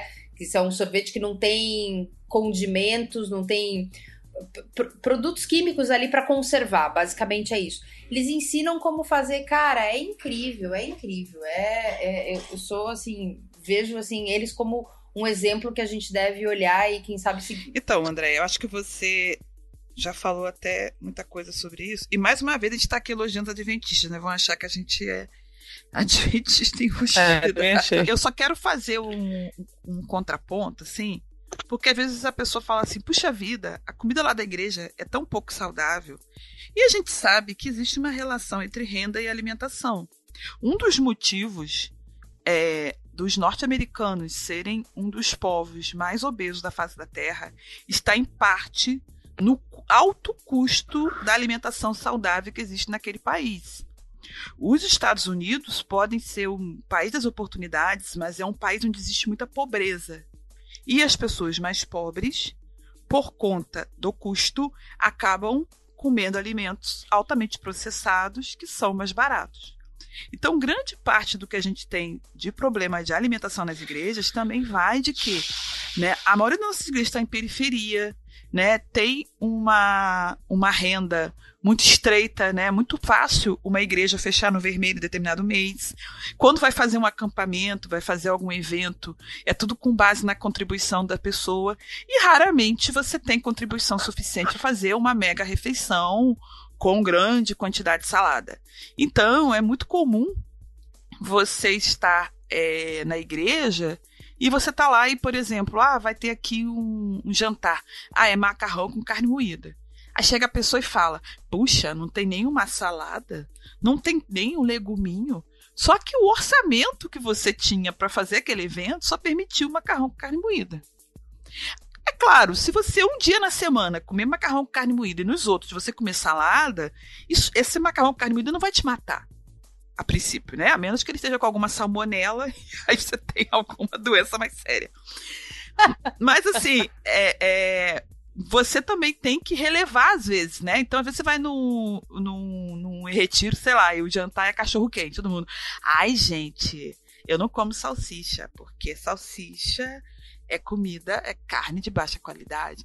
Cara, mas quem estava fazendo orçamento só podia fazer cachorro quente. Eu vou dar um testemunho pessoal mais uma vez. É, nós fizemos um acampamento de jovens aqui na igreja. E nós sabe aquele acampamento baixo custo? Total. Então, pra você ter ideia, nós pegamos a casa dos meus pais para fazer o acampamento. Ah, a casa é grande, dá para enfiar todo mundo? Pai mãe, a gente pode fazer o acampamento aí? Aí pai e mãe, ah, tá, tudo bem. enfiei todo mundo lá um final de semana.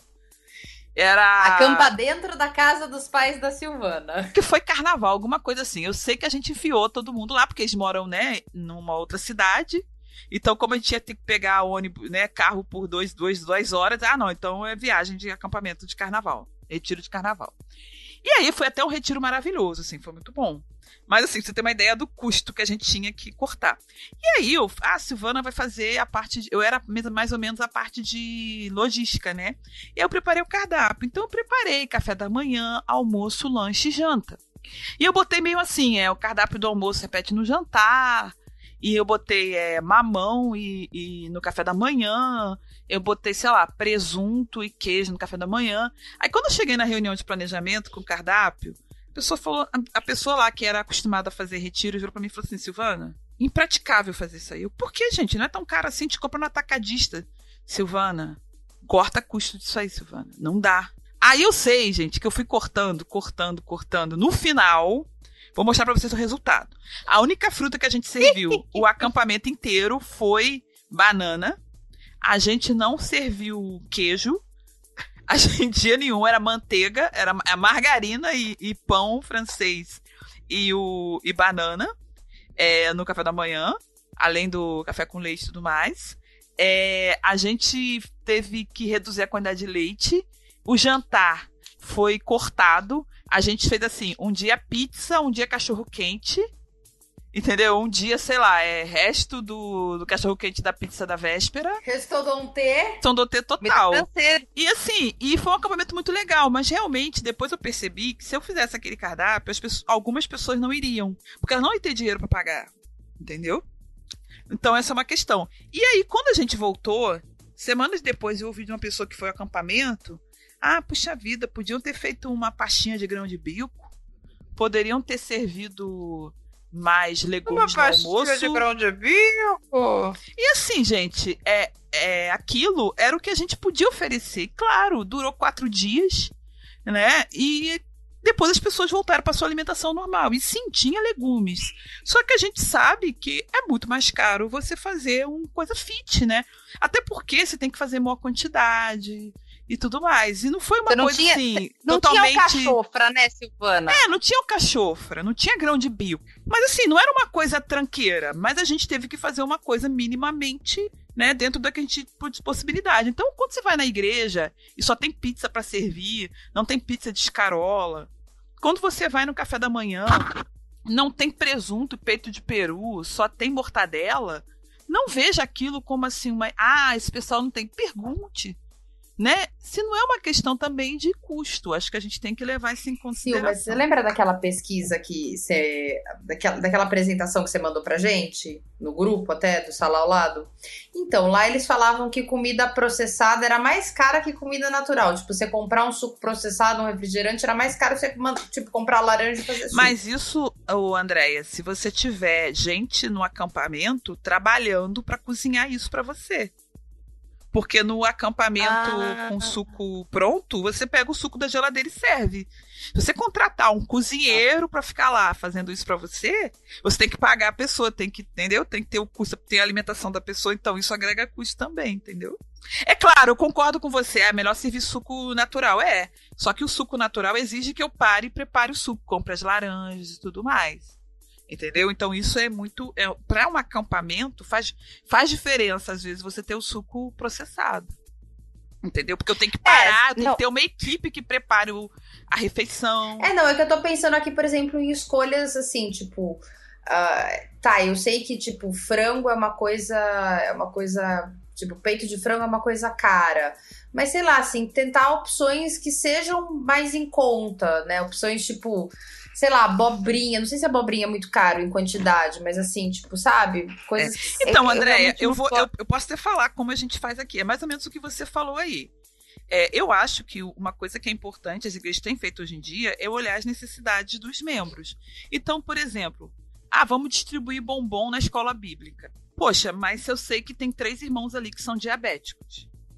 Então eu compro bombom para diabético também eu vou fazer almoço na igreja. Eu tenho que ter o peitinho de frango, eu tenho que ter salada, eu tenho que ter feijão sem, sem tempero muito muito forte para criança.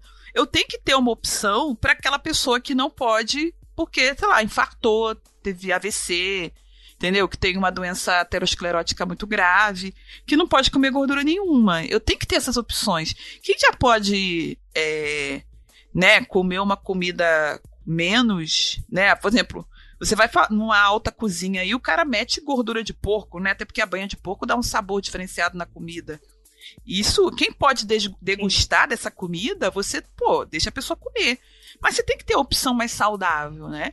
E a gente sabe hoje em dia que não meter sal demais na comida, meter ketchup demais na comida, meter molho de tomate demais na comida, isso faz mal de várias maneiras. Então, sim, a gente tem que repensar a culinária na igreja para uma culinária menos atacada. Sei, né? e ao mesmo tempo, a gente precisa pensar nas necessidades dos membros. Então, quem é intolerante a glúten, quem é intolerante à lactose, etc. Né? Aqui na igreja, a gente, quando vai fazer almoço, tem sempre o peitinho de frango do, do idoso que não pode comer nada, entendeu? Outro dia, a gente foi lá no, no Ministério X, lá na sexta-feira, cada 15 dias, a gente pegou. Sempre no final a gente faz um momento de comunhão com comida, né? Aí a gente fez um caldo maravilhoso. Veio um, veio um, um, irmão da igreja que faz caldo. Então, por exemplo, Ministério de Missões fez, fez, fez uma noite de caldos. Esse cara que foi cozinhar lá o caldo. Esse cara veio, cozinhou um bruta de um caldo de abóbora cabotiã com, com alguma coisa, com carne. Mas assim, delicioso. Fez o caldo aí durante. O que que aconteceu? Ah, chegaram, tipo, algumas pessoas visitantes, primeira vez lá, e a gente, ai, que legal, né? Então aqui, olha, aí tem caldo, pãozinho, meu, o caldo tava maravilhoso, Jeová jurei, que delícia. Aí eu peguei e falei, ai, tem caldo. Aí a moça, tem carne no caldo? Aí eu, ai, um minuto só que eu vou verificar. Aí a gente foi verificar, tem carne? Tem, tem, sei lá, colchão duro, colchão mole, era uma carne desfiadinha. Falei, ai, tem ela, ai, você me desculpa, sou vegetariana. E não era uma moça rica, assim, sabe? Não tava com joias, não, ela uma moça classe média, classe média baixa, simples, vegetariana. Falou, não, não posso comer. Eu fiquei assim, aí eu peguei e fui falar com os meus líderes. Falei, André, Veri, ó, só uma coisa pra gente tentar. A gente precisa ter uma opção vegetariana. A gente não pode fazer só com carne. E, e a gente, putz, sabe, a gente sentiu isso. Porque não dá para ter. Em relação a, a outros tempos, Andréia, porque, por exemplo, ah, vou fazer macarronada na igreja. Agora você faz sempre com dois molhos. Um é bolonhesa, outro é quatro queijos. Entendeu? Você, ah, é molho de palmito. Ah, vou fazer duas, vou fazer empada, empada de frango e empada de palmito. Porque a gente sabe, né, empada de queijo, porque a gente sabe que tem a galera que não come carne. E isso não é uma questão de você é, ser politicamente correto, é uma questão de amor com o outro. Independente do motivo uhum. pelo qual ele não come carne. É, se você quer fazer uma refeição comunitária, todo mundo tem que participar. Até, até o fresco que não gosta de cebola tem que participar, entendeu? E, e, a gente tem que pensar Exato. nisso. Ah, mas ele é fresco porque eu não gosto de cebola. Ele é fresco na minha visão. Sei lá por que, que ele não gosta de cebola. É questão de gosto. Se isso não, tá, não é uma coisa que seja motivo central da fé ou da doutrina, você tem que ser aberto a isso. Isso é uma mudança que a gente está tendo de mentalidade em relação a outros tempos.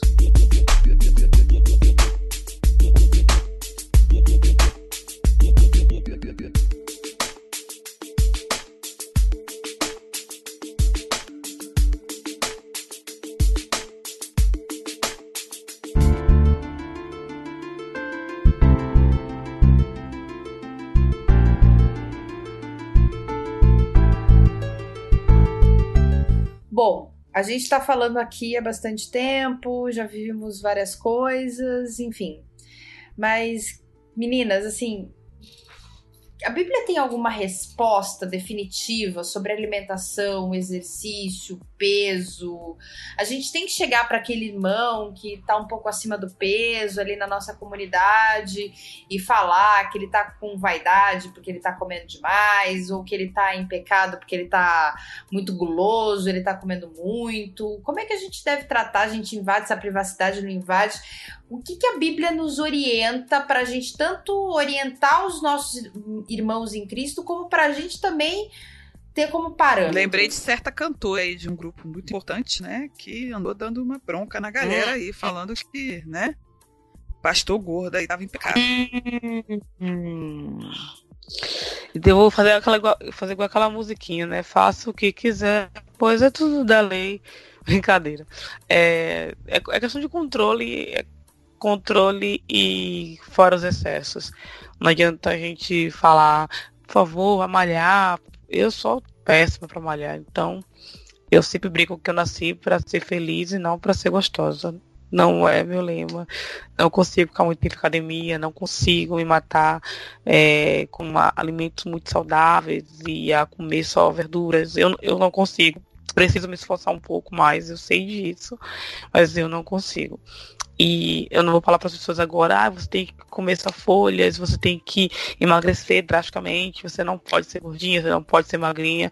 Acho que a pessoa tem que analisar a sua vida e pensar no que ela tem para a vida dela, o que ela quer para a vida dela e fazer o melhor que puder.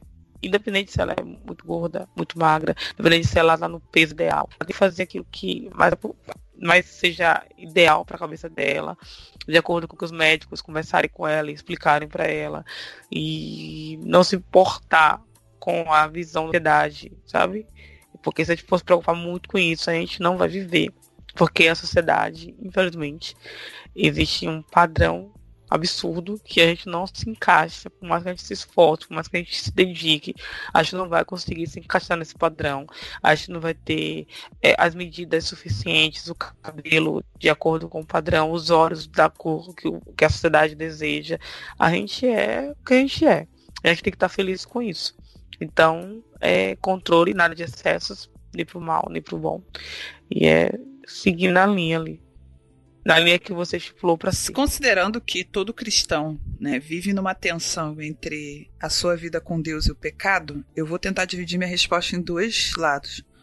O lado, o movimento interno, que é a pessoa consigo mesma, e o movimento externo. Né? É, eu quero que comer bem comer bem não é comer de menos, né? Viver igual a famosa dieta de fakir. Ou então igual certas pessoas que eu conheço que comem vivem fazendo dietas extremamente restritivas porque querem ter um corpo extremamente é, artificial, nem comer demais como forma de ostentação ou de aplacamento de frustrações. Eu acho que comer bem é um equilíbrio.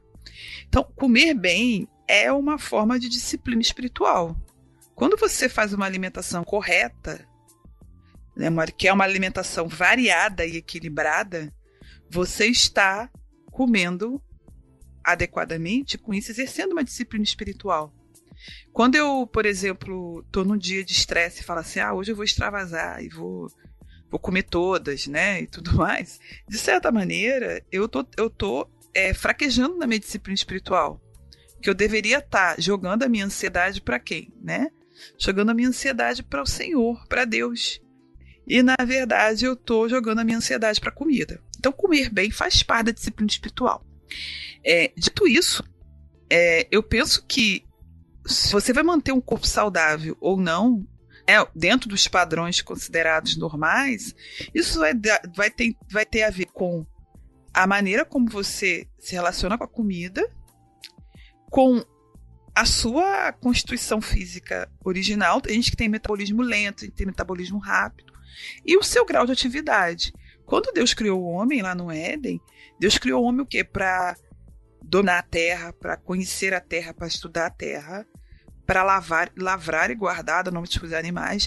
Então Deus constituiu o homem, a humanidade, para fazer atividades mentais e atividades físicas. Se você é uma pessoa que tem uma vida superativa, né, que usa, usa bicicleta para ir ao trabalho, que sobe e desce de ônibus, que sobe e desce de escada, que está em casa fazendo serviço doméstico, a pessoa que tem atividade e você usa o seu tempo é, livre para caminhar, fazer uma atividade de lazer, ser um esporte tudo mais, você está fazendo parte do mandato cultural de Deus na Terra e está, dessa forma, exercendo disciplina espiritual. O nosso problema é quando a gente começa a colocar isso no lugar de Deus. Quando a minha alimentação fica mais importante do que Deus. Eu conheço gente, por exemplo, que não vai a certos eventos na igreja, tipo café da manhã especial, acampamento por conta da comida que vai ser servida ser diferente da sua comida habitual. É claro que a gente tem às vezes alguns extremos de gente que tem dietas muito restritivas por problema de saúde, mas muitas vezes é só por questão estética. E isso não está certo. Então nós é, devemos olhar qual lugar que a comida tem na nossa vida e qual lugar que o nosso corpo que a nossa carcaça está ocupando na nossa existência.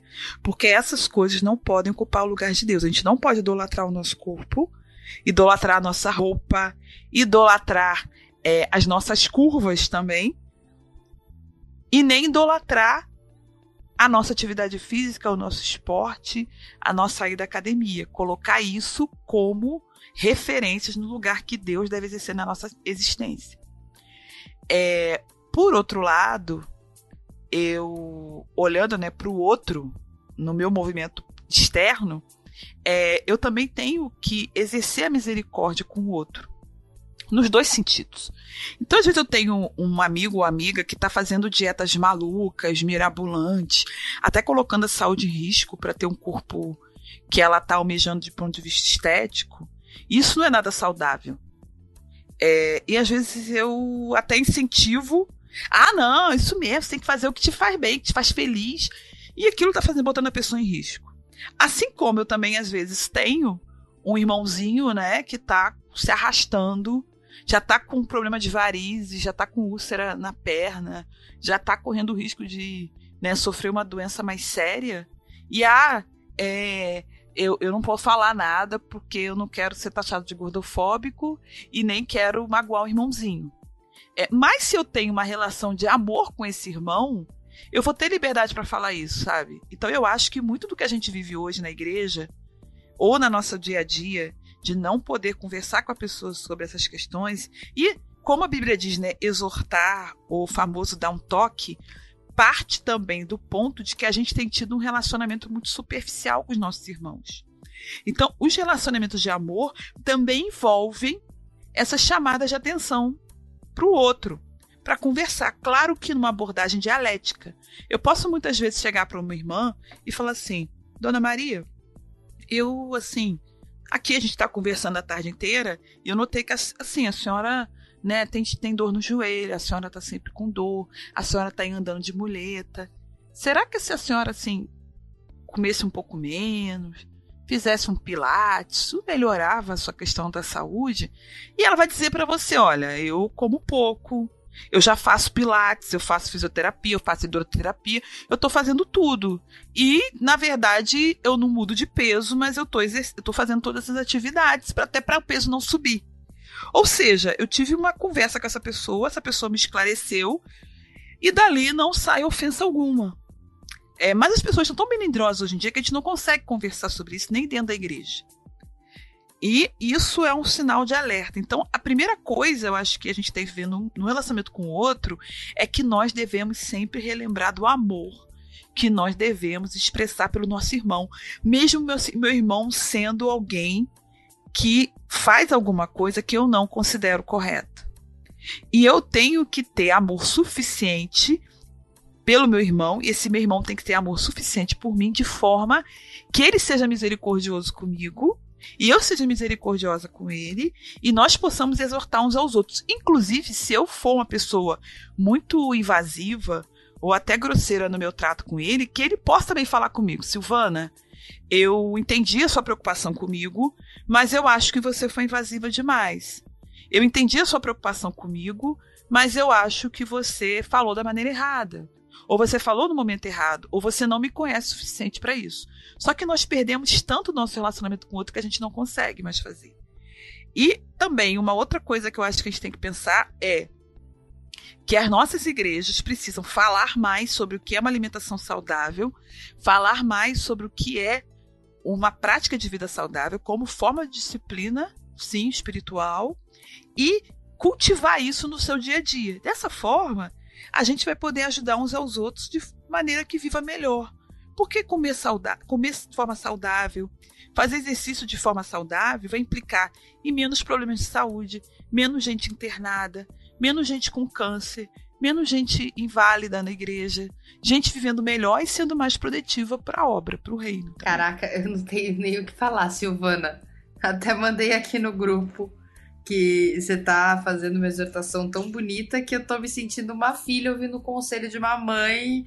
Tô com o coração aquecido, que a minha teologia é wesleyana e que isso é muito especial. Eu não tenho o que falar, eu acho que matou aqui. Você, é, assim, se eu pudesse completar alguma coisa da sua fala, Silvana, porque, meu, para mim ela tá super completa, é, seria pensando mesmo no indivíduo, na nossa autoanálise né? Esse processo não é um processo fácil, é um processo difícil, mas é um processo que nós cristãos devemos fazer todos os dias, não só em algumas áreas das, da nossa vida, mas sim em todas as áreas. A, a Bíblia fala de domínio próprio, né? Ali é um dos frutos do Espírito é o domínio próprio. E muitas vezes a gente tem domínio próprio para várias coisas, mas a gente não tem para alimentação. É, como a gente falou aqui no programa, a gente sabe que existe um fator econômico que envolve alimentação e às vezes você não consegue ter aquela dieta vegana, orgânica, isso e aquilo, porque é uma dieta muito mais cara.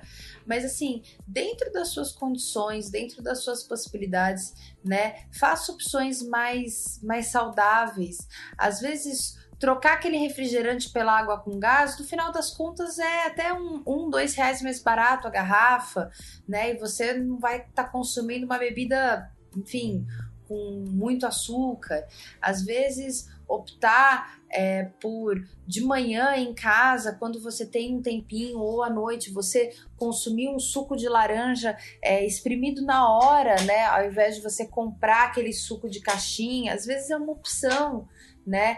Tentar optar por carnes mais magras. Ah, mas a carne, sei lá, o filé mignon é muito caro, eu não tenho condição de comprar. Não tem problema, mas opta por algumas carnes mais magras que você vai conseguir é, ter, enfim, né, uma, uma alimentação mais, mais saudável. E sempre pensando nessa questão do domínio próprio, né? A gente, eu acredito que a gente tem que cuidar do nosso corpo, nosso corpo é templo do Espírito Santo, e a gente não precisa seguir uma cartilha de faça isso, não faça aquilo. Afinal, a gente é diferente, a gente é único, Deus nos fez diferentes, cada um tem as suas necessidades e rotinas, vidas diferentes. Mas a, a gente tem que se atentar a questão de exercício físico, a questão da alimentação, a ter uma vida saudável. Isso faz com que a gente seja até mais apto né, para a obra. A Silvana mesmo deu o exemplo da viagem missionária, em que, é, enfim, ali se, ela, se a pessoa tivesse com algumas dificuldades, com sobrepeso, poderia ser difícil. É, enfim, eu acho que a gente, quando a gente começa esse processo de olhar para dentro, começa a pensar é, por que, que você, se você é uma, um, nosso ouvinte, tá, pô, tá pensando, caraca, tô acima do peso, cara, começa a pensar por que, que você tá acima do peso, né? O que que te fez? É um remédio que você tá tomando, isso fez você aumentar de peso? É alguma coisa que aconteceu no seu passado? É porque quando você era pequeno, é, você foi privado de comida, os seus avós, os seus pais não queriam que você comesse, não tinham dinheiro, ou tinham dinheiro e, e, e, e, seguravam a mão na conta do mercado, não queriam comprar, e isso te incomodou e hoje você come demais, é porque você, sei lá, sofreu um abuso sexual e você desconta isso na comida, é porque alguém. Uh, sei lá, falou alguma coisa para você, você foi chamado de gordo na infância e você come muito até hoje, ou você às vezes você teve um problema na sua infância, enfim, que isso está refletindo hoje. Às vezes foi um problema que você passou na sua adolescência, um problema que você passou no início da sua vida adulta, no seu primeiro casamento, enfim, em algum momento da sua vida você está descontando isso na alimentação. Olha, comece a olhar para dentro de você, encontra isso, vê o que, que você está fazendo, comece a analisar os seus hábitos, comece a se perceber. É, muitas vezes, quando a gente passa por esse processo, a gente começa a, se, a ver coisas que a gente não, não gostaria de ver. A gente às vezes acha, fala, não, eu tenho uma alimentação super normal. E quando a gente começa a analisar, ver o que, a gente está fazendo, cara, você começa a perceber que, meu, você está comendo mais fast food do que você devia. Você está se alimentando de uma forma que você não devia. Então, se eu posso dizer alguma coisa para os nossos ouvintes, é, enfim, tenham domínio próprio e façam essa autoanálise, né? Isso vai, com certeza, elucidar muitas coisas aí para vocês.